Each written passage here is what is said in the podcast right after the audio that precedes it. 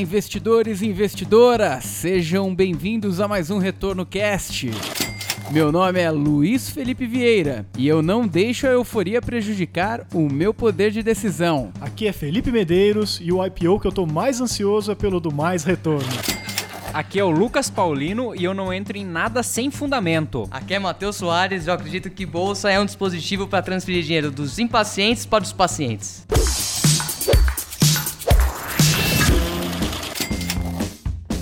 E no tema de hoje, a euforia dos IPOs com Matheus Soares, ele que é analista de ações aí da Rico Investimentos.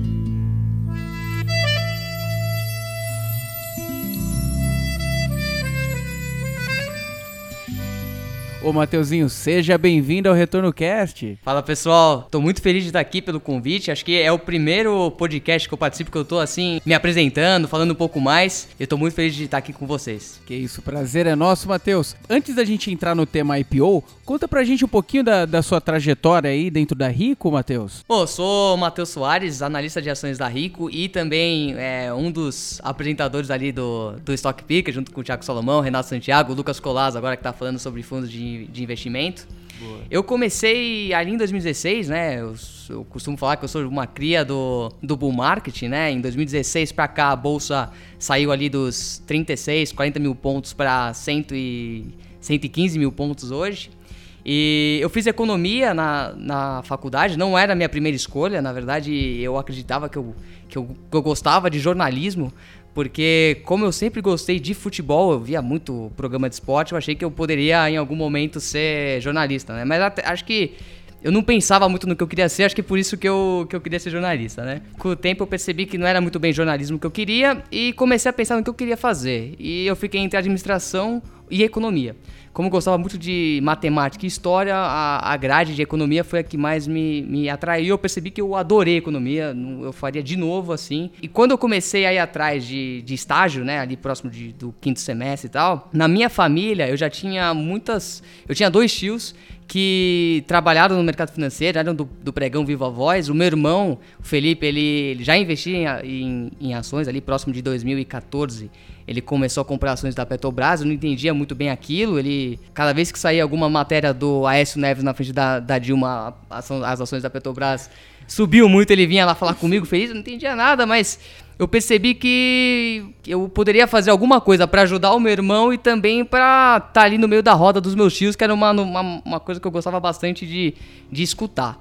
E aí eu falei, bom, surgiu a oportunidade de trabalhar como estagiário da Rico e eu vamos lá. Comecei como atendendo cliente ali, tipo, você meio que é jogado na, é, no meio da fogueira ali. No front. Ali, no front, né? é. Tipo, Matheus, é, o cliente ligava que queria fazer um long shot. Puta, o que é um long shot? Eu não fazia ideia, né? Você, você pausava ali o, o telefone, ia atrás e corria. E com o tempo, eu toda vez que eu voltava para casa, sei lá, 8 e meia da noite, 9 horas, depois de ter estudado pela manhã, eu começava a ver vídeo, estudar um pouco mais, comecei a gostar muito desse de, de, investimento. Acho que tudo que eu falava no meu dia a dia, acho que até hoje é assim, mas na época tudo que eu falava só falava de ações, de investimento, tentava trazer todo mundo da, da minha família, dos meus colegas, para tentar investir ali comigo. E eu comecei meio que na prática, né? Eu lembro até hoje, né? O, as primeiras, a, a minha primeira operação na bolsa foi compra de opções de Petrobras. Eu comprei 200 reais. No primeiro dia eu tava ganhando acho que 20%. Mas, puta, eu pensei, 20%, 200 reais, 40 reais. Pô, vou esperar um pouquinho, né? Tô ganhando 40, pô, vou esperar um pouquinho mais. Aí no dia seguinte caiu acho que 30 e eu perdi tudo, né? Eu deixei virar pó. É, essa, esse foi meu, o meu início ali. E, mas logo depois, puta, eu fui, comecei a estudar um pouco mais de, de ações. Eu lembro exatamente de todas as minhas operações que eu fui fazendo. E com o tempo, acho que a prática, né? Entender por que, que uma ação está subindo e está caindo, eu comecei, eu comecei a me engajar um pouco mais nisso. E no, nos intervalos ali do, da hora do, do cafezinho, da água, eu ia sempre na área de análise da, da Rico. Na época era o Indec, o, o Roberto Indec, que tomava conta. E eu, putz, eu sempre ia lá entender o que estava acontecendo. Então, putz, comprei, comprei Gerdau. Eu comprava e depois eu ia atrás para saber o que está acontecendo, né? Comecei a me aproximar das pessoas que gostavam disso, assim como eu. Acho que depois de, de algum tempo que eu percebi que dá para ganhar dinheiro em ações, né? Que realmente, se você faz um bom investimento, se você compra uma boa empresa, essa empresa ela vai te gerar algum retorno, o seu dinheiro começa a trabalhar pra, pra você, quando eu percebi que isso parece que virou uma chavinha na minha cabeça e abriu um horizonte ali que tava inexplorado. E aí eu comecei a aprender tudo, né? Comecei a aprender o que era análise fundamentalista, o que era análise técnica, então foi bem na prática, assim. Aí começou a estudar, Comecei- pra tirar certificações. Comecei, comecei a estudar, aí quando foi ali próximo de outubro, surgiu a oportunidade de, de ter uma, uma dinâmica para ver quem que poderia atuar na área de análise junto com, com o INDEC na época, né? E aí foi a empresa inteira eh, tentando ir, porque todo mundo gostava muito dessa área, era muito legal, né? Você acaba estudando o dia inteiro e isso te traz um, um retorno intelectual interessante, que eu queria ter, né? Eu tava como estagiário ali, eu tava ali pra aprender. E aí foi que eu consegui, eu consegui passar na, nessa, nessa dinâmica, nessa, nessa vaga. Na época eu ainda tava em dúvida se eu queria aquilo mesmo, se eu ia fazer um intercâmbio fora do país. E no final das contas era pra eu ficar ali, eu decidi ficar aqui e entrei na área de análise da Rico. Acho que foi assim que eu, que eu comecei. Em, em algum momento eu tive que tirar o certificado de analista fundamentalista, né, o CNPI. Estudei mais. Nesse meio tempo, é, a XP comprou a Rico. Então eu, na, quando eu entrei na área de análise, foi no meio do furacão que a XP comprou a Rico, né? Eu falei, caramba, cara, e agora, né?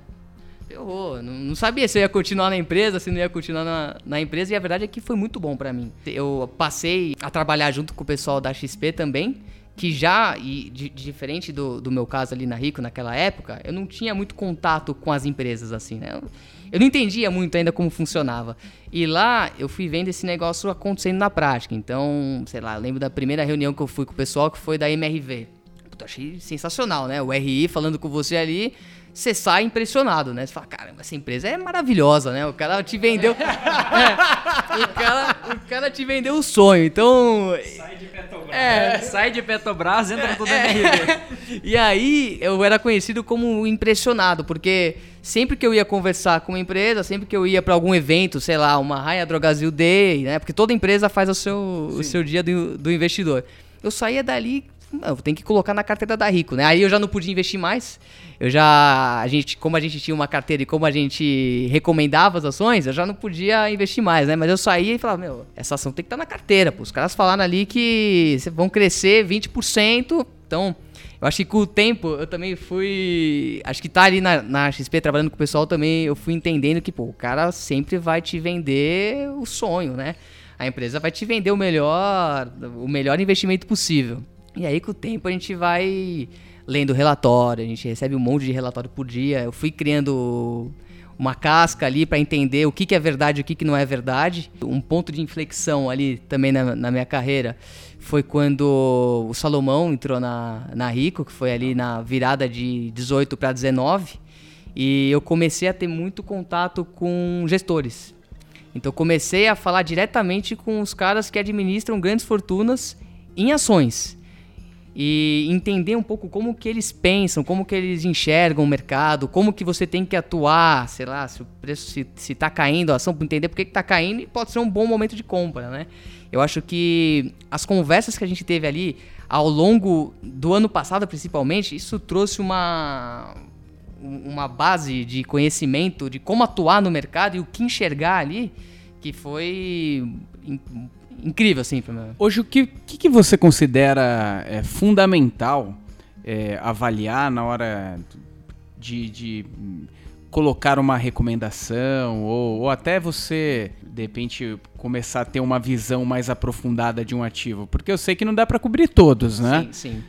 É, lá na, lá na Rico, é, diferentemente da XP, que hoje tem uma área lá super. É, é uma área grande, cada setor tem, o tem, tem, uma, tem um analista que cobre só Petrobras e, e elétricas, tem a analista que cobre, setor, cobre JBS, cobre o setor de frigoríficos, consumo. Então lá cada um olha determinado setor. Lá na Rico sou eu e o Thiago, né? E agora o, o Lucas que olha fundos. Mas a gente não, a gente não consegue olhar cada setor no detalhe. Então a gente escolhe, a gente escolhe as, as ações que a gente acredita que tem um potencial e nessas ações a gente destrincha tudo. Então a gente vai olhar é, o setor que ela tá, se esse setor tende a ser um setor que nos próximos anos tende a ter um desempenho bom ou não. É, o quanto que o mercado acredita que ela vai crescer nesse período. E quando eu digo mercado, puta, eu vou conversar com a empresa, eu vou conversar com o gestor que tem a ação, entender a visão dele, por que, que ele gosta da ação, eu vou conversar com o gestor que não tem, para tentar entender por que, que ele não tem. E aí, no final das contas, depois de tanta conversa, depois de tanto estudar, a gente acaba criando uma, uma convicção vai falar, putz, essa empresa, é, o mercado não, sei lá, é, talvez o mercado não esteja enxergando o potencial que ela tem para destravar. E aí a gente vai olhar um pouco do preço dela, quanto que está o preço. Então você tem algumas métricas ali de, de fundamento. A gente não chega a planilhar cada uma, porque a gente não tem braço né, para isso, mas a gente chega num, num patamar que a gente fala, putz, acho que realmente vale a pena ter ela em carteira. Então a gente tem duas carteiras lá. A gente tem a carteira da Rico, que a gente oferece um serviço para quem, para assinante, e a carteira Small Caps. E a carteira Small Caps tem tudo uma análise que a gente faz, um relatório que a gente solta para para os nossos assinantes. Pô, bem bacana. E agora com essa nova rodada aí de crescimento, na verdade a gente está passando por um momento nunca antes vivido aqui no Brasil, taxa de juros baixa, incentivo maior para renda variável. A gente tem visto uma, como o próprio título disse, uma euforia de ofertas públicas, né? Até como como para iniciar já esse tema, se você puder até destrinchar, falar um pouquinho do que é o IPO na tua visão, ô Matheus. Tá. Bom, o IPO é quando uma empresa ela passa a ter as suas ações negociadas na bolsa, né? Então vamos pegar ali o exemplo de uma padaria que ela tá, ela é pequena ainda, ela tá produzindo 100 pães e ela quer produzir mil pães, né? Então ela vai ter que contratar mais gente, vai ter que pegar empréstimo, ela vai crescendo. Com o tempo, ela em algum momento ela não vai conseguir mais captar tanto dinheiro só com bancos, né? Ela vai ter que captar esse dinheiro no mercado, que acaba sendo onde as grandes empresas tomam grandes fortunas para investir no seu negócio. Então o IPO IPO acaba sendo a última estratégia para quando uma empresa pensa em investimentos. Então é uma maneira de ela se capitalizar, né? De ela ao mesmo tempo não só se capitalizar como atrair grandes investidores para serem seus acionistas, o que acaba trazendo mais gente para ajudar a empresa nessa questão, pessoas, pessoas com mais experiência. É mais ou menos isso, assim, a empresa passa a ter as suas ações negociadas Acho na bolsa. dá para falar também um pouquinho de alguns detalhes específicos do IPO, né? Porque ao contrário de, por exemplo, você estava falando, né, mais você trabalha com análise, né? Uhum. É, de olhar fundamentos, olhar gráfico e tudo mais. No IPO, meio que o investidor não tem essa opção, né? Perfeito. Então tem, tem alguma diferença do, de comprar ações normalmente, do ponto de vista do investidor, Sim. não da, da, que a gente Sim. falou um pouco do ponto de vista da empresa. Uhum. E como que você olha assim como que o investidor pode se preparar para participar ou não de um, de um IPO? Até porque tá. tem problemas de período de silêncio, então Sim. ele vai ter um pouquinho mais de dificuldade de encontrar informação.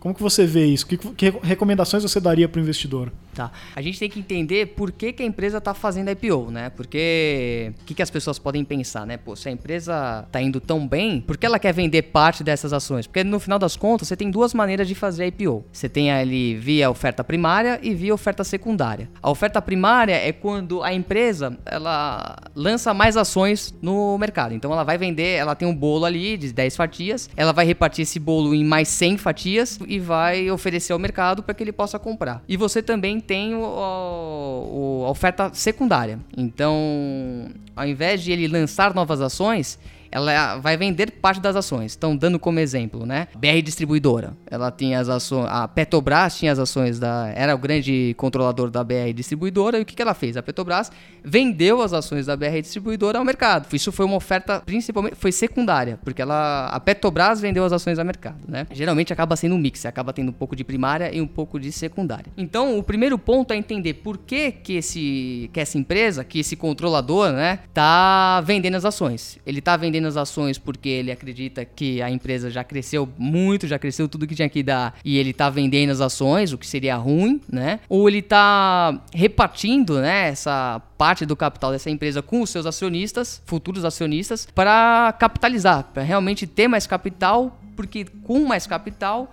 ela vai conseguir crescer mais. Geralmente, um IPO, você, você, se a gente pegar um setor, você não vai ver um setor, é, 18 empresas do mesmo setor fazendo um IPO. Aconteceu isso ali em 2006, 2007 com o setor de construção, que mais de 18 empresas foram para a bolsa fazer negócio mas não é comum, né? Porque em um setor é geralmente uma ou duas empresas que se destacam porque oferecem melhores, têm melhores margens, têm é, uma é, vão conseguir crescer.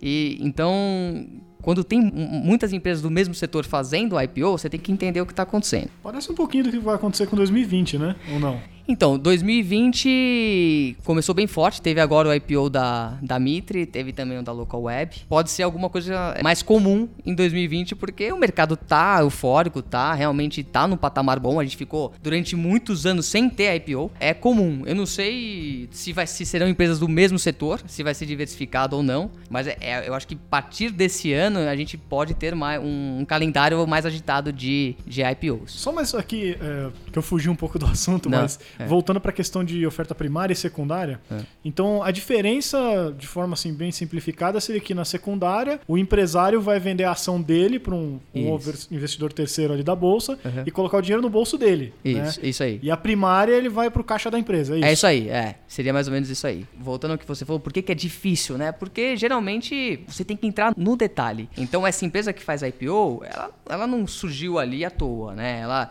ela veio de uma série de sessões de investimento. Você tem ali Venture Capital, que são investidores anjos que acabam já vendo o potencial dessa empresa quando ela está no seu início e acabam aportando uma, um dinheiro.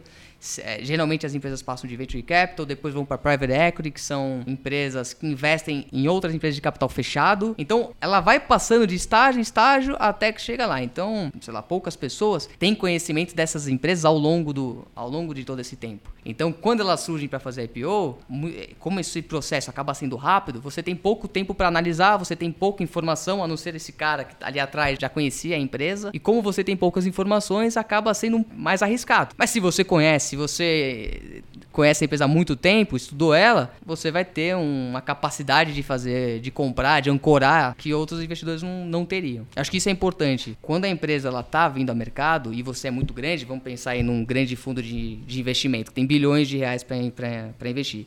Esse cara, se ele tem conhecimento dessa empresa, ele vai conseguir ancorar essa oferta. Então, putz, você vai ter ali sempre o range, que é o patamar de preços que a empresa vai sair, e ele vai poder falar: olha, é, eu não pago nesse preço, eu vou pagar no preço abaixo.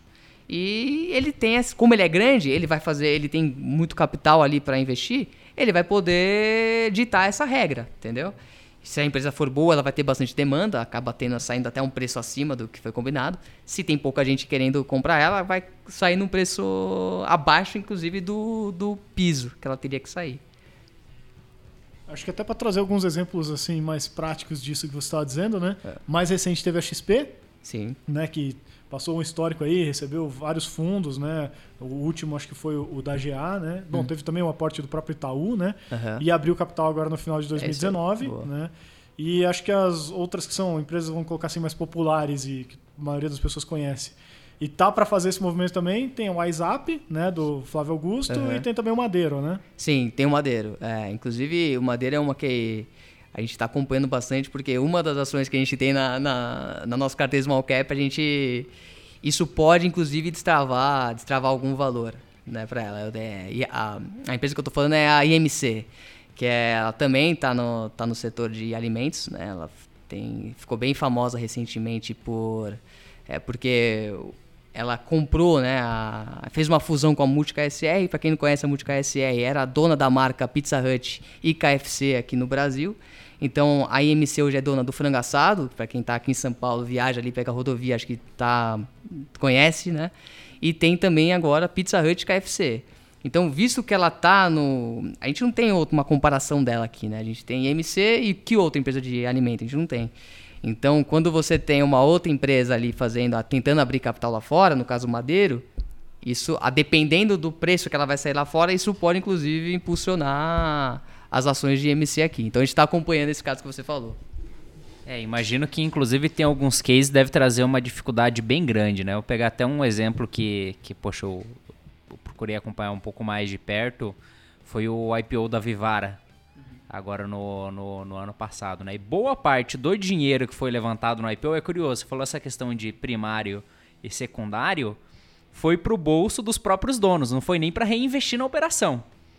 Né? E poxa, às vezes o pessoal fica se perguntando, Pô, por que, que eu vou entrar em um IPO que a maior parte do dinheiro vai para o bolso do dono, que é o primário, é seria o primário esse, né? E não, o secundário, aliás, e não no primário que vai o dinheiro para dentro da empresa, para reinvestir na operação e crescer. poxa, esse foi o primeiro, uma, uma chance excelente do investidor diversificar o portfólio, que é joias. Até então tinha alguma listada em bolsa Não. de joias? Não. Não tinha, né? Então, uma maneira excelente de diversificar. E um segundo ponto é que é uma empresa extremamente lucrativa, ou seja, tô comprando, de fato o dinheiro está indo para o bolso de outra pessoa, mas vou ter uma empresa extremamente lucrativa agora no meu portfólio. É, o legal disso que às vezes as pessoas acham que é é muito difícil investir em ações, né? E o, e o Peter Lynch, ele sempre, o Peter Lynch foi um grande investidor da bolsa, ele teve um fundo que teve uma, um rendimento anual ali de mais de 30, 25 a 30% ao ano, né, durante muito tempo. E ele sempre falava da capacidade que as pessoas comuns mesmo teriam de investir nessas ações, em, em, em ações. Então, dando o um exemplo que você falou de Vivara. Pô, você vai estar tá andando no shopping, você tem uma mulher, tem uma namorada, alguma coisa, pô, certamente você vai conhecer a Vivara. Você vai conseguir. Ela vai querer ir nesse, nessa loja pelo menos uma vez a cada mês para ver o que se tá bom, se não tá bom. E você, como marido dela, namorado, você vai conseguir ver, puta, a loja tá cheia, não tá cheia. Você começa a ter uma, uma noção do quanto que essa empresa tá gerando. Eu, cara, sempre que eu vou em shopping, alguma coisa, eu tô sempre olhando uh, as lojas para saber se tá cheia, se não tá cheia. E eu acho que a gente às vezes menospreza a nossa capacidade de entender o negócio. Então, você conhece Vivara, você sabe que a sua mulher gosta muito e que consome, cara, começa a dar uma olhada no resultado dela, quem sabe não é um bom, não é um bom investimento. Quer contar uma curiosidade aqui, não é muita gente que sabe, mas quando eu fui pedir minha esposa em casamento e eu fui procurar uma joia, uma aliança para dar para ela, o primeiro lugar que eu fui é na Vivara. Só que o valor da aliança era de 90% do meu salário. Sabe daqui, meu! eu tive que descartar a opção da Vivar e procurar uma outra. Mas foi a primeira que veio na minha mente de procurar. Exatamente. É. Até voltando na questão prática, porque muitas das pessoas que nos ouvem são exatamente as pessoas que estão procurando essa, esse tipo de oportunidade. Normalmente as empresas não listadas, elas têm um, um balanço menos exposto, informações menos expostas. Você acha que, dependendo da empresa que está entrando no IPO, é possível a pessoa conseguir se preparar, fazer visitas, visitas, ver, ver em loco como está funcionando o negócio, ou somente com prospecto ela é capaz de tomar uma decisão? Olha, a pessoa que se dedicar a ir atrás, tudo, eu acho que ele consegue, ele vai conseguir. Porque nessas, nessa época de IPO, né, as empresas elas têm interesse em atrair gente com dinheiro para investir, né? Então, se você estiver disposto a ir atrás, e aí é ir atrás mesmo, né? É conversar com a empresa, é ir atrás do balanço, analisar número. O mais difícil eu acho que é isso, porque muitas vezes não tem o um número, né? E o prospecto às vezes te vende o sonho, né? Que é aquilo que eu falei que é o... É o RI. É o, é o RI, falando contigo. É, é, é o RI falando contigo. Então você tem que ter uma capacidade de, de entender o que é verdade e o que não é para tomar a decisão de investir. Eu não acho que seja simples, tá? Eu prefiro não, não entrar em IPO. A gente nem pode comentar sobre, sobre IPO, mas eu, eu prefiro não entrar justamente porque você tem que ter tempo de olhar, né? Você tem que ver o que a empresa faz. Pô, dando um exemplo do que aconteceu ali com o BMG, com o CIA. Pô, o primeiro, o primeiro relatório trimestral que divulga acaba surgindo algumas coisas que não estavam tão previstas, né? Então acho que é primeiro espera ah, o primeiro relatório sair, espera um ano, vê se a empresa tá indo bem, se não tá. Aí você toma, você pode ter uma decisão, pode tomar uma decisão melhor, entendeu? Acho que você tem, consegue ter um, um tempo para estudar que, que você vai correr durante duas semanas, três semanas, que nem louco, pra. Você pode deixar alguma coisa para trás. Então, eu acho que é possível, mas é mais arriscado. Você tem que ter. Você tem que estar ciente disso. É, e tem até um ponto, né? Talvez a empresa vai receber tanto dinheiro ali, ela nunca lidou com tanto dinheiro para a capacidade de investimento que ela vai ter que fazer. Como que ela lidar com essa, com essa situação? Então, às vezes tem que esperar o histórico mesmo, né? Se não, coloca no caixa fundo DI. Geralmente, cara, quando a empresa ela vai fazer esse tipo de operação, ela não vai lá assim porque ela quer dinheiro, né? Ela, ela contratou muitos bancos, ela viu ali que ela tem um espaço para crescer muito grande, e ela conseguindo atrair esse capital, ela vai ter o recurso suficiente para tocar pau na máquina, entendeu? É importante isso que ela vai ter muito dinheiro, coisa que ela talvez ela não tivesse antes, e saber como que o gestor, porque isso é o mais importante, né? A, a gente às vezes esquece que por trás das empresas tem as pessoas, né? Entender como que esse cara, que no final das contas um, um CEO, ele é um alocador de recursos ele tem ali mil, um milhão, ele tem um milhão e ele, putz, ele tem diversos lugares que ele pode investir e ele tem que tomar as melhores decisões de investimento. Eu acho que é importante. Ele vai ter o dinheiro e será que essa decisão de crescer vai ser importante? Será que ele vai conseguir crescer da maneira certa? Pode ser que não, né? E outra coisa, com caixa, vamos supor que a empresa vai a mercado fazer IPO porque ela quer ter caixa para comprar outras empresas. Porque muitas vezes é isso, né? Você tá é uma empresa em um setor muito pulverizado e você com dinheiro na mão você consegue comprar as menores empresas, né? Será que as outras empresas, cientes de que ela está capitalizada, será que não vão aumentar o preço delas? Né? Acho que isso aconteceu bastante com o Camil, por exemplo. Ela tava, foi a mercado, conseguiu ali um bilhão na oferta, estava com dinheiro em caixa, tinha dinheiro para comprar outras empresas, que é um, uma das teses da, do, do, desse investimento. E no final das contas, as outras empresas, cientes disso, começaram a aumentar o preço. E aí que é importante você ver como que o CEO vai lidar. Ele, será que ele vai pagar esse preço para agradar o mercado? Porque na verdade ele vendeu essa história ao mercado, né? Será que ele vai agradar o mercado e vai comprar mesmo a preços menor, a maiores? Ou ela vai esperar, vai fazer decisões, vai alocar de uma maneira melhor? Acho que isso é importante. É, tem uma curiosidade curiosidade, né? A Centauro também fez um IPO agora em, no primeiro semestre de 19 e agora acabou de comprar a Nike Brasil, né? É, ações subiram acho 14%, 14% ontem, né? Eu não vi muito assim, é, o quanto que isso pode impactar. É uma marca muito forte, né? Ela vai ter o direito de vender, não que ela já não vendia, né? Ela já vendia Nike e tudo, mas acho que isso vai trazer, acaba trazendo uma uma vantagem competitiva, né? Porque, pô, Magazine Luiza tava com caixa também, né? Poderia ter conseguido isso. E ela conseguiu. Então isso traz uma vantagem ali importante.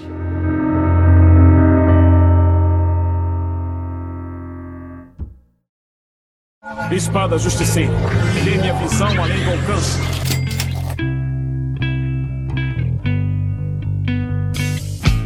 Entrando agora no segundo bloco, vamos nos aprofundar um pouco mais nas vantagens e desvantagens de um IPO, tanto para a empresa quanto para o investidor. A gente já chegou até a abordar um, um, pouco disso no primeiro bloco, né? O que você considera a principal vantagem para a empresa é, emitir oferta pública? E até já adicionando nessa pergunta, porque a gente viu tantas outras empresas ao longo dos dois últimos anos fechando capital e não abrindo, né? Hum. Quais seriam essas vantagens aí para abrir capital? Tá. A vantagem, acho que uma grande vantagem é que, pô, você vai estar tá atraindo gente para sua sociedade, né? Porque quando você está com 100% do bolo, às vezes você não consegue ter uma opinião diferente, alguém que conheça muito o setor. Então, acho que uma grande vantagem é você atrair pessoas que podem ser investidores ali é, grandes investidores que podem te ajudar. Então você traz uma expertise ali grande para o seu negócio, você acaba tendo que ter uma governança boa, né, não dando margem para alguns problemas de governança mesmo, né, de, de, corrupção, etc. Então a empresa adota padrões mais rígidos para não deixar isso acontecer. Então e fora o dinheiro que ela capta, ela está capitalizada, ela consegue crescer. Mas a maior vantagem que eu vejo é, é essa, assim, a empresa tem pessoas boas agora que estão do, do, do lado dela auxiliando. E, e, esse é um bom ponto que você levantou, que eu não tinha parado a pensar nele mesmo. Poxa, você pegou e comentou que quando vai recomendar uma ação ou não, você fala com gestores. Ou seja, normalmente gestor é um cara brilhante de mercado e conhece muito, então realmente a empresa ela vai ter vários gestores ali falando isso aqui vale, não vale. Você pode até aproveitar para o teu negócio por que, que não vale para você trazer eficiência para ele, né? Isso é o mais importante, né? Quando eu disse conversa com gestores, é, o, o ideal é você conversar com gestores que gostam do papel, que não gostam, para você conseguir ter essa essa visão de quem não gosta, porque quem não gosta e quem gosta por que, gosta, né? Muitas vezes, isso acontece, aconteceu comigo, putz, eu vou, vou conversar com, com alguém que entende muito de um assunto e o cara entra no detalhe. Cada, cada ponto da tese ele, ele aborda, né? Em compensação, pô, acho que o maior desafio de qualquer pessoa é o tempo, né? Você ter uma alocação de tempo ali para você olhar as melhores ideias. Então, o cara que está olhando o Magazine Luiza no detalhe, não sei se ele vai conseguir olhar via varejo tão no detalhe. Então é bom entender também quem que é o cara que está fornecendo a sua informação, né? Porque às vezes ele gosta de uma empresa do setor, ele vai falar da outra com um pouco hum, não tão profundo, e você tem que entender, porque se ele não gosta, ele não gosta porque talvez ele não tenha ido tão a fundo, entendeu? Eu acho que saber ah, verificar esses pontos é, é importante também na, na construção da sua, da sua tese. Eu acho que dá para a gente incluir no bolo também como uma vantagem interessante Claro que é secundária, não é uma das principais, né? Mas é que a empresa que tem capital aberto, ela acaba tendo mais visibilidade do mercado como um todo, né? Tem a questão da, da visibilidade, mas a visibilidade também acaba sendo uma, uma desvantagem também, né? Se você olhar. Porque é, quando a empresa ela não é aberta, ela não tem a necessidade de abrir os seus resultados.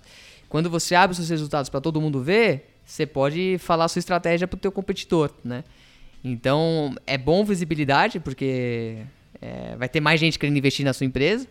E também é ruim, porque abre espaço para mais gente ver o quão bom o teu negócio é. Já abre aí a fileira das desvantagens para a empresa, né? É, essa é uma desvantagem. Querendo ou não, traz um pouquinho mais de responsabilidade, burocracia, né? Isso, perfeito. Perfeito. É, essa é uma, essa é uma desvantagem boa. Você vendeu a tua história, né? Se você não coloca essa história a limpo, se você não, não, não consegue colocar, concluir isso que você vendeu, puto, o mercado vai bater na hora, né? Pô, investir nessa empresa porque ela falou que ela ia comprar outras 10 do setor, ela não comprou nenhuma, puta, ela começa a ser avaliada na hora. E isso é uma, é uma desvantagem. É, e assim, acho até a velocidade na tomada de decisões, né? Porque você tem uma empresa lá de capital fechado, às vezes familiar, o que o dono ali decidiu vai acontecer amanhã, uhum. né? Às vezes você tem que tomar uma decisão importante numa empresa de capital aberto e tem que chamar, é, é, como fala, assembleia para tomar decisão, aí passa por conselho, bate na trave com algum, sei lá, outro grande player que não quer aquilo.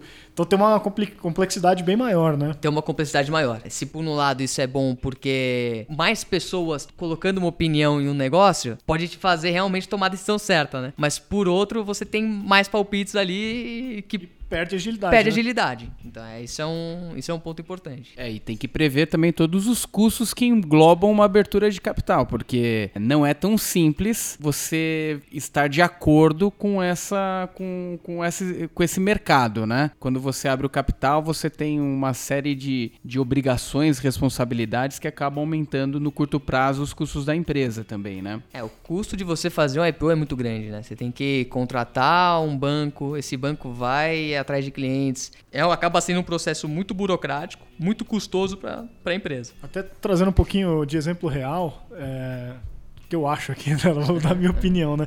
Mas que eu vejo que os grandes bancos, eles agora estão conseguindo se defender um pouquinho melhor e tal, mas eles levam tempo para virar todo aquele cruzeiro gigantesco até conseguir se adaptar e se defender, do colocar aqui entre aspas, dos ataques das fintechs, né?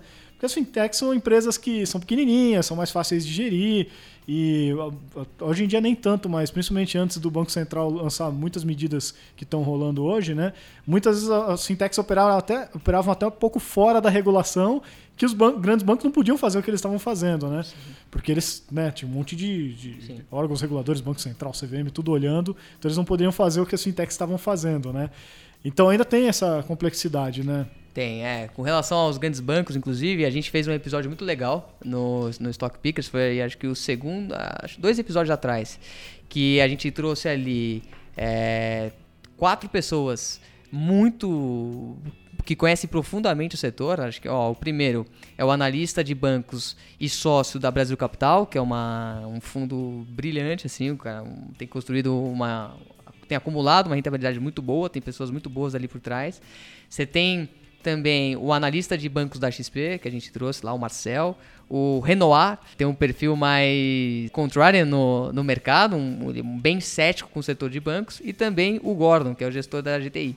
E esses quatro caras citaram bastante os prós e contras, né? Mas uma coisa que ficou muito clara é que a gente tem um cenário hoje muito mais competitivo no setor bancário. E você tem fintechs surgindo, você tem o Banco Central tentando estimular esse cenário inclusive cortando ali taxa o cheque especial, né? E empresas é, que são as fintechs, no caso, crescendo muito de maneira exponencial, né? Porque diferente dos bancos, eles estão conseguindo chegar em regiões que antigamente não era possível somente com a sua operação online. Então, vamos pegar o exemplo de Banco Inter.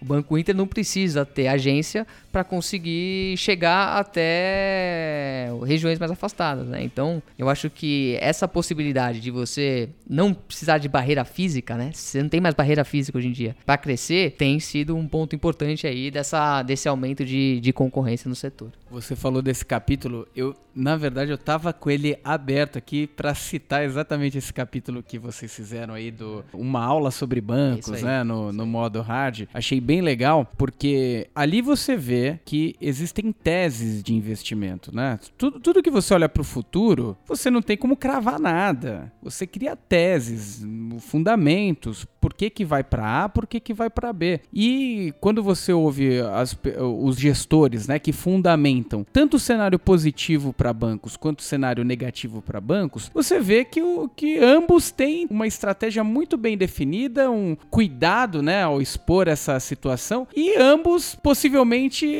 um, um investidor que nunca entrou no mercado entraria agora seria como se fosse CRI acreditar exatamente em qualquer um dos, dos fundamentos, né? Então o, grande negócio quando você é, é, vai investir também tem a ver com, com os fundamentos que você coloca, né? O que, que você acha que vai acontecer com o mercado daqui para frente? O que, que você acha que vai acontecer? E isso tem muita relação com o tipo de empresa que vai entrar em uma oferta pública, né? Não adianta. Imagina uma oferta pública de uma empresa de fax, né? Uma empresa de fax. Vai fazer uma oferta pública uma empresa de fax.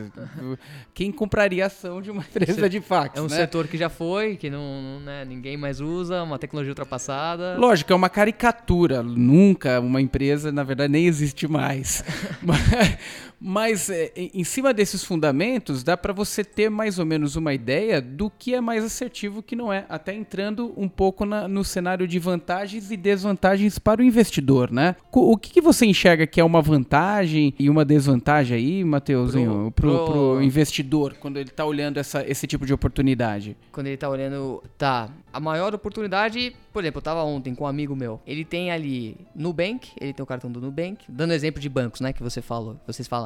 Tem Nubank, ele tinha o cartão da Nubank, tinha o cartão do C6 e tinha o cartão do Banco Inter. Então, pô, o cara, ele usa todos os dias esses cartões. Pô, a primeira coisa que eu perguntei para ele foi, cara, por que, que você usa o C5? Ah, eu, pô, cara, eu uso por causa disso. Ah, e o Nubank? Então, eu acho que numa conversa de bar, assim, você consegue sempre achar o teu amigo que ele é expert em alguma coisa. Então, dá para você tirar um pouco dessa concorrência, ver essa concorrência na prática, analisando as pessoas. Então, você tem ali esse cara que tem quatro cartões, tem conta em todos os bancos, o que que faz cada ele usar cada um desses bancos. E olha que engraçado, né? Da mesma maneira que você tem esses quatro cartões, você vai na maquininha ali passar depois a tua fatura e você vê o que mais. Você vê ali Cielo, Catnet, Stone, você vê mais concorrência ali. Se você analisar um pouco esses fatores que cercam a tua vida, né? Você consegue ter uma noção de quais são as vantagens e desvantagens dessas empresas que na verdade estão no seu dia a dia. Acho que uma vantagem para o investidor participar do, de um IPO, né, é ele tentar, se ele acredita muito naquele negócio, né, comprar um pouquinho mais barato, porque se ele acha que a empresa vai porrar ali depois, né? Principalmente porque recebeu um grande capital e vai poder investir naquele negócio e depois só vai crescer, né? Provavelmente vai ser o melhor preço que ele vai poder comprar na história daquela empresa, né? E, e eu acho que assim, citar aqui de novo o caso da XP, porque eu vi uma euforia muito grande quando a XP foi abrir o capital. E foi um negócio meio rápido, né? A XP anunciou, vou abrir capital, acho que foi um mês e meio, dois, já estava aberto, então é, o pessoal teve que correr bastante. E aí teve até. Acho que teve tanto, tanta euforia nesse negócio que teve gestora abrindo um fundo para investir no IPO da XP, né? Foi um negócio que foi, aconteceu lá nos Estados Unidos, então muitos investidores não iam conseguir participar e tudo mais. Então acho que essa é uma grande vantagem, né? Acho que tem algumas empresas mesmo que abrem capital e vai só subindo, né? Principalmente dessas grandes techs aí, né? Um ponto importante, quando você compra uma empresa, uma ação, você, tá, você não está comprando o que ela vale hoje, né? Você está comprando o que ela vai valer. Então, muitas vezes, quando você vai comprar uma, uma empresa num IPO, o preço que essa ação sai está embutindo o quê? Está embutindo o quanto de lucro ela vai entregar nos próximos anos, que na verdade bolsa é lucro, né? O quanto de lucro que essa empresa vai conseguir gerar para os seus acionistas. Só que dentro de lucro você tem várias outras variáveis. Você tem, você tem taxa de juros, você tem crescimento do setor, você tem política, você tem o crescimento lá fora do mercado externo, China, coronavírus. Então você tem inúmeras variáveis que acabam impactando nesse lucro esperado. Então o investidor tem que saber que quando ele está comprando uma ação, ele está comprando a expectativa dessa empresa entregar lucros. E dentro dessa expectativa você tem inúmeras variáveis. O investidor tem que saber disso, tipo, fazer conta para saber se, putz, se ela crescer ao invés de 10%, crescer 5%, cara, isso vai ser sentido, né? Não, não, dando exemplo mais recente, de Apvida. Apvida e Intermédica são duas ações do segmento de planos de saúde vertical, plano de saúde de segmento de saúde, né?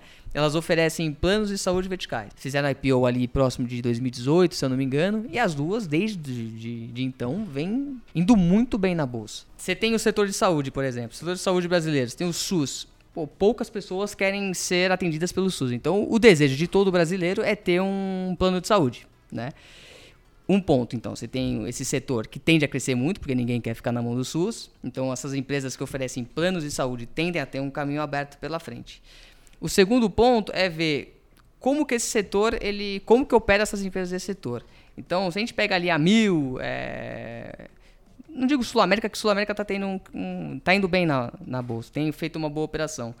Mas são empresas que acabam tendo uma margem muito menor do que a margem que Intermédica e a Apvida têm. Por quê? Porque a Apvida e a Intermédica, elas atuam em toda a cadeia de, é, de saúde, né? Então ela tem hospital, ela tem a clínica, ela tem um médico, então ela acaba tendo um controle de dessas operações muito maior do que uma mil teria, por exemplo, né? Pegando ali é, um exemplo, vai, eu vou lá no, vou no hospital, o, tô com um problema, sei lá, de dor de cabeça, eu vou ter que fazer inúmeros exames para saber, muitas vezes eu poderia ter feito um ou dois exames se eu tivesse ali uma estratégia de dados, alguma coisa que me fizesse é, ser mais assertivo nisso. Eu vou lá, faço o exame, o hospital vai fazer e vai pedir a conta para uma mil da vida. Né? A mil vai lá e vai pagar. Então, o fato da Mil não controlar toda a operação, ela acaba tendo menos eficiência nisso, né? E no final das contas, o que a gente mais vê nas capas de jornais ali final de ano ou início de ano é reajuste de, de convênio. E os convênios cada vez ficando mais caros. Então, a gente vê aí um setor que tem uma capacidade de crescimento grande, que algumas operações não são boas, né? Tem uma tem uma dificuldade de operação ali nítida, que um conflito de interesses muitas muitas vezes. É, então você tem duas empresas que conseguem controlar isso, oferecem planos de saúde verticais muito mais baratos do que esses outros players e e que conseguem ter uma margem muito mais muito elevada, ao mesmo tempo que nos próximos anos, nos próximos 10 anos, a gente vai ter uma migração de pessoas para o percentual de 65 anos gigantesca. Então, dois terços da população daqui 15 anos vão ter 65 anos. E são pessoas que dependem de plano de saúde. E se esses dois caras, que são pequenos ainda, começarem a crescer porque eles têm melhores cursos, eles têm vantagens competitivas, se eles conseguem fazer isso, putz, acabam sendo bons investimentos. Entendeu? Então, acho que essa é uma, é uma ideia do como que você tem que analisar um IPO o setor, as empresas desse setor, o que essas empresas fazem de diferentes pra, fazem de, de, de diferente para crescer e até pegar um pouco do, da questão de demografia. Entendeu? Então é, é olhar um pouco de tudo para tomar decisão. Inclusive, inclusive, são duas empresas que estão na carteira da, da Rico. Boa, boa. Então, desde o IPO, não? O IPO não, vocês não, não, não, não podem recomendar, né? É, mas é isso, né? Eu acho que é uma vantagem nesse sentido de pô, o cara que comprou lá no IPO pagou o melhor preço e está só surfando aí se ele manteve por esse tempo todo as ações na carteira, né? Sim. Agora, a desvantagem para o investidor, eu sei que a gente falou um pouquinho no primeiro bloco, né? Mas de repente a gente podia só reforçar aqui tá. para a gente fechar aí, né? Que a gente falou das vantagens e desvantagens das empresas, então falamos das vantagens para o investidor, né? É, mas de repente falar das desvantagens também, né? É, a maior desvantagem que eu. É, quando você, quando você diz investidor, você fala pessoa física ali? É, principalmente pessoa física, né? Tá. É, bom, o, muitas vezes a pessoa física ela não tem investimento em ações como a tua profissão do dia a dia, né? Então, às vezes, por exemplo, pô, o médico tá o dia inteiro lá atendendo tal, ele pega ali o final do dia, o final do expediente para estudar. Então, acaba não, não acaba sendo a profissão dele. Então, ele acaba tendo menos tempo para ir atrás. Então, eu acho que o fato de muitas vezes a pessoa não ter condições de investir, de, de estudar o case, de ir atrás, de, de conversar com a empresa, de ler relatórios, eu acho que isso acaba tirando um pouco da vantagem competitiva que ela teria perante um outro investidor. Lembrando que, pô, a gente está falando de, sei lá, você pega aí, quando eu estava falando de gestores, de grandes fortunas, os caras têm ali uma equipe gigantesca, só tô olhando isso, só tomando conta disso, pô, e acaba trazendo uma vantagem competitiva para esses caras que muitas vezes a pessoa física não tem. Então acho que a alocação de tempo da pessoa física ela é menor do que a alocação de tempo desses caras. Então ela acaba tendo mais desvantagem na hora de analisar se o negócio é bom ou não. E outro ponto que a gente também comentou no, no bloco passado, que é a quantidade de informações disponíveis, né? É difícil você olhar uma empresa que não tem é, divulgado seus balanços históricos ali, é, olhar só pela, pelo relacionamento com o investidor, o regulamento, acaba enviesando uma tomada de decisão, né? É, e esse período de silêncio também complica um pouquinho mais. Sim. Porque, de repente, a pessoa que você se baliza, que é o, o seu gerente do banco, ou a, o assessor de investimento, ou, ou o especialista ali que possivelmente vão se aprofundar mais no assunto, não podem nem comentar a respeito, né? Sim. Nem analistas, nem. Então acaba sendo um momento no mercado que é meu amigo, vai por você, é, né? É Estuda, vai por você, porque ninguém do mercado pode comentar nada sobre isso. É isso aí. É. Eu acho que o investidor, pessoa física, ele tem algumas opções hoje, né? Ela vai ter lá o prospecto. Eu acho que você fazer um trabalho investigativo é muito importante. Quando a gente faz as análises lá na Rico, putz, uma coisa que eu faço muito é colocar no Google o nome da empresa e tentando achar tudo que você pode achar. Você acaba vendo, putz, é, pega o nome do CEO, vai atrás, vê de onde o cara veio, o que, que ele fez, qual é a faculdade que ele fez, qual é a experiência dele. Eu acho que você ter um trabalho investigativo é muito importante, né? Mas eu acho que o investidor tem na mão dele isso, é, é, que é o prospecto, essa possibilidade de ir atrás. Tem também, acho que inúmeras casas hoje de investimento que fornecem é, relatórios para que ele possa ter um investimento, com recomendação, inclusive. Então, acho que quanto mais informação você conseguir ir atrás, melhor. Entendeu? Na, é, informação, inteligência, conhecimento nunca é demais, né? Quanto mais você adquirir, melhor para você. E ter uma capacidade de absorver os pontos fortes e fracos desses relatórios, né? Que, que devem ter. Né? Então, eu acho que ler muito, muita informação para acabar tomando a melhor decisão. Acho que essa é o, é o, é o gatilho. É, mas eu acho que o, um dos principais é esse que você comentou da, da engenharia social, né? Você aproveitar o teu meio, as pessoas que você convive para ver os prós e contras ali da empresa. Depois essa pesquisa básica aí no Google é interessante, que pô, você vê todo o histórico do seu, final das contas, atrás de toda empresa tem pessoas, né? E vai se medir a capacidade de execução para ver se a empresa vai crescer ou não. É é, essa é uma parte muito importante da pesquisa, é pegar quem que está ali por trás é, pô, ver o conselho da empresa. O conselho de administração é super importante, né? Então você vê se a empresa está na mão de caras com, que estão no setor com conhecimento há muitos anos, é, é um passo ali, é um a mais. Pô, adiciona o cara no LinkedIn, é, manda uma mensagem, sabe? Pô, acho que a maioria das empresas que eu tenho no. que a gente tem na carteira, eu sigo todo mundo no, no LinkedIn para saber o que, que os caras estão fazendo, o que, que não estão fazendo manda uma mensagem, vai tomar um, tenta tomar um café, alguma coisa, fala com o RI, dá o teu pulo, né? Eu acho que é, isso é importante.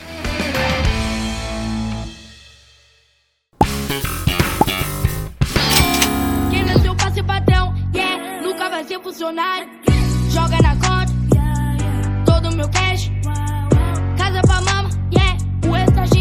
agora indo pro terceiro e último bloco, algumas polêmicas aí de mercado, o que aconteceu com os principais IPOs. Na verdade a gente não vai ter é, como abordar os principais IPOs, mas alguma coisa que, que é, a gente percebeu aí no mercado e que a gente pode explorar aqui nesse, nesse podcast sobre IPOs. Pô, se eu puder pedir uma, não sei se você estudou bastante o caso, hum. mas é uma coisa que eu fiquei bem curioso para que acompanhei um pouquinho, né? Não me aprofundei muito, né?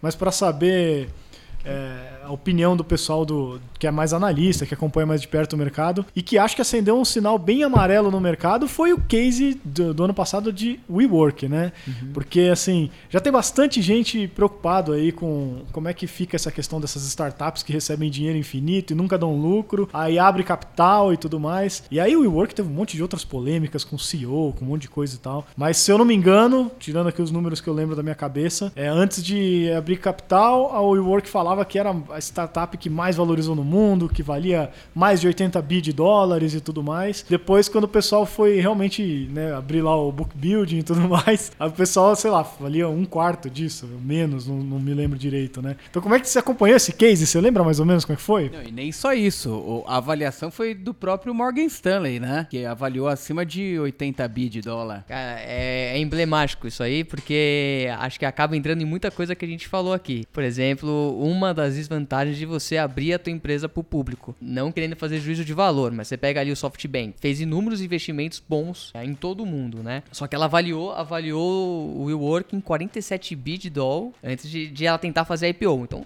a próprio private equity, né, do, do do, do SoftBank já tinha feito um investimento avaliado ela em 47 bi. E a partir do momento em que o WeWork abriu a cozinha da casa para o público conhecer, muita gente viu coisa ali que não fazia sentido, né? Conflito de interesse do imóvel do controlador, de prejuízo financeiro. Então, acho que uma das desvantagens de um IPO é isso. Você abriu ali para todo mundo ver e todo mundo viu que, putz, o que ela tinha ali talvez não devesse valer 80 bi, não devesse valer 47 bi. E a cada semana era exatamente isso, né? Putz, o IPO do WeWork vai sair? Não vai. Tá, agora tá, estão falando em 20 bi de dólar, 10 bi de dólar. Não saiu. Eu não acompanhei tão de perto o case, case, mas é o que você falou, assim, é, teve uma série de polêmicas é, ali que fizeram o valor da empresa cair consideravelmente. E o momento atual é, é muito interessante, porque hoje a gente vê IPOs aí, empresas... É, valiosíssimas no mercado e na verdade nem geram lucro, né? Múltiplos aí meio meio é um momento diferente, né, que a gente está vivendo de tecnologia a gente ontem estava até comentando nos bastidores aqui sobre aquela bolha da, das .com, né? Será que a gente, será que o momento ele está é, balizando bem? Por exemplo, a gente pega o, as ações do Uber, é, você vê o resultado do Uber, o Uber ainda não produz um resultado que compensa. Na verdade, o Uber não vale nada, né? Se for ver por resultado em si. Mas por expectativa de resultado, ele vale muito. Como você enxerga aí essa, essas empresas que estão surgindo no mercado, IPOs, até o WeWork pode até ser uma ponta dos unicórnios que acabaram sendo bastante machucados, né? Mas essas empresas estão surgindo e numa escala cada vez maior, né? Tesla aí valendo muito mais do que a somatória de outras montadoras que estão há mais de, de 100 anos no mercado. É, a Tesla divulgou o primeiro lucro trimestral dela, né? Acho que isso foi o grande, o grande gatilho, assim, porque todo mundo esperava que em algum momento ela fosse lucrar. Em algum momento essa expectativa cessou, mingou e agora ela divulgou um, um lucro trimestral. Então foi na contramão de todo mundo que esperava. Então acho que a maior dificuldade de analisar essas empresas é justamente isso, porque antigamente se a gente pegar ali ensinamento do Warren Buffett, ensinamento dos grandes investidores, quais são? Você tem que investir em empresas que geram lucro consistentemente ao longo dos últimos 10, 15 anos e que pagam dividendos. Aí você fala, putz, mas será que esses caras estão atrasados? Será que eles estão errados? E quando a gente lê muito, a gente sempre acaba escutando que num bull market qualquer retórica começa a ser a mais correta, né? Putz, o Warren Buffett não sabe mais fazer valuation e tal. Inclusive o Warren Buffett tá com caixa hoje. E aí você, você começa, mas putz, mas ao mesmo tempo a tecnologia mudou, as empresas são diferentes. Você tem que ver sempre os dois lados, né? Hoje o que tá. O que joga a favor dessas empresas de tecnologia é que existe a ideia de que quanto mais pessoas você atrai para o seu negócio, então, é, pegando exemplo ali de, no, do Nubank, né, que até hoje não conseguiu gerar lucro, tem cerca de 20 milhões de clientes já. Então, putz, ela tem ali muita gente que está com ela, que em algum momento pode gerar valor. O difícil é saber quando. Então, a estratégia dessas empresas é atrair o máximo de pessoas possíveis para o seu negócio, para estar tá ali no meio. E como você faz isso? Puta, oferecendo, oferecendo vantagens, é, não, não, não oferecendo custos, sem tarifa, zero, etc. Em algum momento você vai ter que monetizar esse cara. E eu acho que é bem isso. O mercado hoje, ele, quando ele olha essas empresas, você não tem que olhar hoje, mas sim quanto que esse cara vai dar, vai dar de lucro.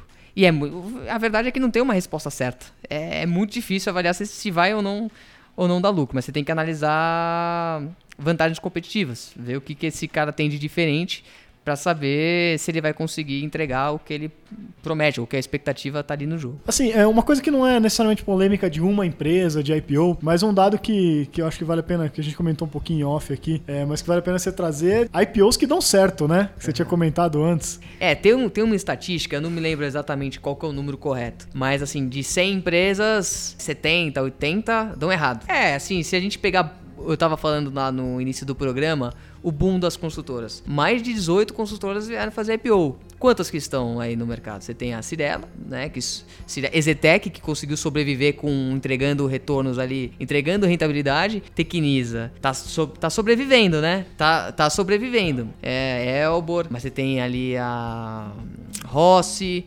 Gafisa, que estão, não, né, estão passando por alguns apuros financeiros. Então, assim, você teve muitas empresas vindo fazer IPO. Nem todas foram bons investimentos. Se a gente pegar ali quanto que Gafisa deu do IPO pra cá, ela tá caindo, tá caindo. E é mais. Pô, tá caindo bastante. Eu não tenho o número exato, mas tá caindo bastante. Tecnisa, a mesma coisa. Nem sempre um IPO vai dar certo e existe uma estatística que diz que mais empresas. O difícil é que eu não me lembro quanto que é, né? Mas mais empresas dão errado do que certo em um, em um IPO. É, até comentei que quando a gente tinha lá atrás bolsa financeira, né? Que a gente ainda calculava lá, na época que a gente estava construindo a base de dados, calculava lá o gráfico corrigido e tal, e a gente olhava o tanto de empresas que tinham capital aberto no Brasil. E era cerca de 300 e pouco, acho que não chegava a 400, assim, 2009, né? Uhum. Isso empresas, códigos, né? Porque daí a empresa ah, às vezes tem preferencial ação, ordinária é. e tal, aí chegava a 600, 700 tickers negociados ali no mercado à vista, né? E aí, é, tempo depois, acho que agora 2019, 18, sei lá, eu fui olhar de novo, ah, quantas empresas estão negociando no Brasil? Aí na minha cabeça, pô, já deve estar tá perto de mil empresas, né? Porque foi tendo IPO ao longo desse tempo. E acho que se não tá igual, tá um pouco menor a quantidade de empresas na bolsa. Ou seja, a maioria das empresas que estavam lá, né, ou fizeram fusão, né, e ainda que foram fazendo IPO ao longo do tempo, ou realmente fizeram oferta de, de recompra, né? Saíram da bolsa, né? É, você teve. O Brasil teve um PIB que foi tão fraco, tão, tão ruim, que é comparável ao PIB da Ucrânia no período de guerra recente dela. Então, assim, se a gente colocar anualizado ali, foi mais de 8% de queda pro PIB. Então, foi terrível, né? Então, muitas empresas não conseguiram não conseguiram sobreviver a esse momento. Acho que o mercado imobiliário mesmo você estava citando apanhou bastante nesses anos, né? Apanhou, apanhou bastante, né? A estratégia de IPO é, era, elas eram muito focadas em tamanho. Então, você tinha que ter um banco de terrenos enorme, você tinha que crescer, sei lá, não só em São Paulo, mas você tinha que crescer em Rio de Janeiro, Nordeste, etc. Essas empresas eram muitas vezes familiares, vieram para a bolsa se tornaram empresas profissionais então tinha o desafio de sociedade ali e ao mesmo tempo um desafio de você crescer onde você não conhecia o mercado, porque o mercado de construção acaba sendo muito regional. Né, você acaba tendo muitas empresas de determinadas regiões. Então você pega uma empresa que é muito bem vista em São Paulo, será que ele vai conseguir é, ter sucesso em Goiás, por exemplo? Então foi uma estratégia muito focada em crescimento, porque estava também muito atrelado a bônus de executivos né? Você crescer, você ficar grande, porque se você ficar grande você vai conseguir é, ter mais lucro no futuro. Isso aí que isso gerou uma bolha é, e o setor foi um dos que mais sofreram. Muito, né? Inclusive, se a gente pegar ali analistas de construção no mercado, né? era muito comum você ter analistas em bancos mais recentemente é, tá difícil achar analistas de, de, de construção. Então acho que é muito do, do, reflexo do que o setor passou. E você comentou, Felipe, que dos números da bolsa aí, que não sabe precisar se o tamanho desse impacto, né, de diminuição. Tem um artigo aí do, do Valor Invest do final do ano de 2019 que diz que o número das empresas na bolsa é o menor desde 96. Possivelmente com essa com esses juros a gente volte a ter um, um incentivo né? Mas, por exemplo, hoje temos cerca de 328 empresas listadas na B3, sendo que no fim de 2007 o número chegou a 400. E no passado, antes disso, chegou a ter 550. Quer dizer, desde 96 a gente não tem um número tão ruim aí de, de empresas listadas na bolsa. Possivelmente, como eu disse, deve isso aí deve melhorar com o incentivo das empresas irem abrirem capital com uma taxa de juros que agora Agora, a 4,25, isso possibilita e incentiva as pessoas a investirem de forma diferente e não mais no CDI. Eu acho até um número bem esquisito, né? Um país do tamanho do Brasil que tem aí, fica mudando, era mais que o dólar aqui acabou com o nosso PIB cotado em dólares, né?